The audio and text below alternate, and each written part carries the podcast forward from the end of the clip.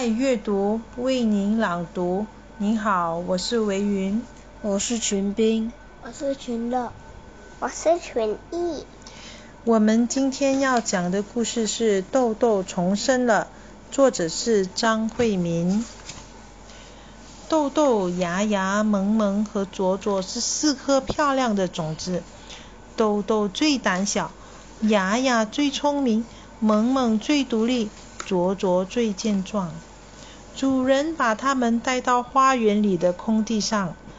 孩子啊，我要把你们栽在最好的泥土里，白天有阳光照耀，夜里有星光陪伴。过些日子。我们会再见面，以后你们将成为一棵美丽的树。四颗种子兴奋地在主人的手掌中跳跃。哪里？哪里？在哪里？我们要去。主人说：“就在这里，我会围上篱笆，给你们松土。”我不要，我不要在这里。我要去哪里？萌萌打断了主人的话，然后就跳到地上，很快的滚到石堆里。抖音抖一。牙牙见了就嘟起嘴说：“嗯，我也不要在这里，我要自己选地方。看这条小路，有行人，有花草，真热闹。这里离开小路太远，冷冷清清的，我不要。”他任性的跳离了主离主人的手掌，一股劲儿的往小路滚去。这时候，卓卓也说话了：“我是最强壮的种子，到哪里都能茁壮成长。如果长在这片工地上，萌萌和牙牙会笑我的，没本事的。”再见！他挺起胸膛，望着前方，往下跳。主人低头望着留在手心的豆豆，说：“孩子，只剩下你了。”主人笑了，他小心翼翼的把豆豆放进黑黑的小洞里。也不知睡了多久，醒来看不见阳光。也看不到星星，他感觉到身体剧痛，就像要裂开一样，害怕极了。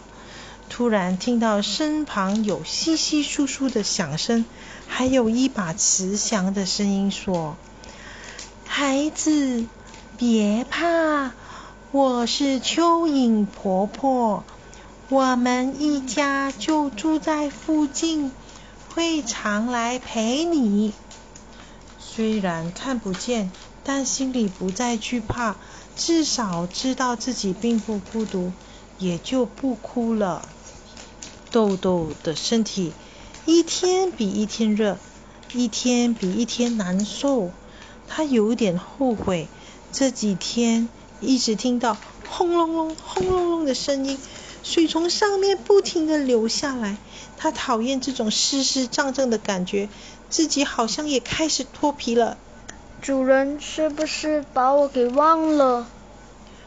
醒来的时候，土壤还是潮湿，但是暖暖的，豆豆感觉舒服多了。我说豆豆呀，你这回可真长胖了呢。蚯蚓婆婆在豆豆周围绕了一圈，说：下了大雨，地上太湿了。我们一家要往地面透透去，你多加油。豆豆说：“婆婆呀，拜托您替我打听打听，我的朋友萌萌、牙牙和卓卓可好啊？”过了几天，嗯，好像有不同的感觉。豆豆试着舒展身体，哎，我长出根来了。感觉头顶上的泥层越来越薄，忍不住唱起歌来。呼啦啦，呼啦啦。哎呦，豆豆呀，我快认不出你来了。蚯蚓婆婆说：“前阵子我去了一趟石堆附近，那里的亲戚告诉我，的确有颗种子萌了呀，但是太阳太猛烈，石头太滚烫，没两天就被晒干了。”啊，那一定是萌萌呀！蚯蚓婆婆继续说：“我还听说八哥在小路旁啄走了一粒美丽的种子，我想该是你说的那个芽芽吧。”豆豆听了嚎啕大哭：“怎么会这样？我们不是说好了一起长大成树吗？婆婆，快快告诉我，卓卓卓怎样了？”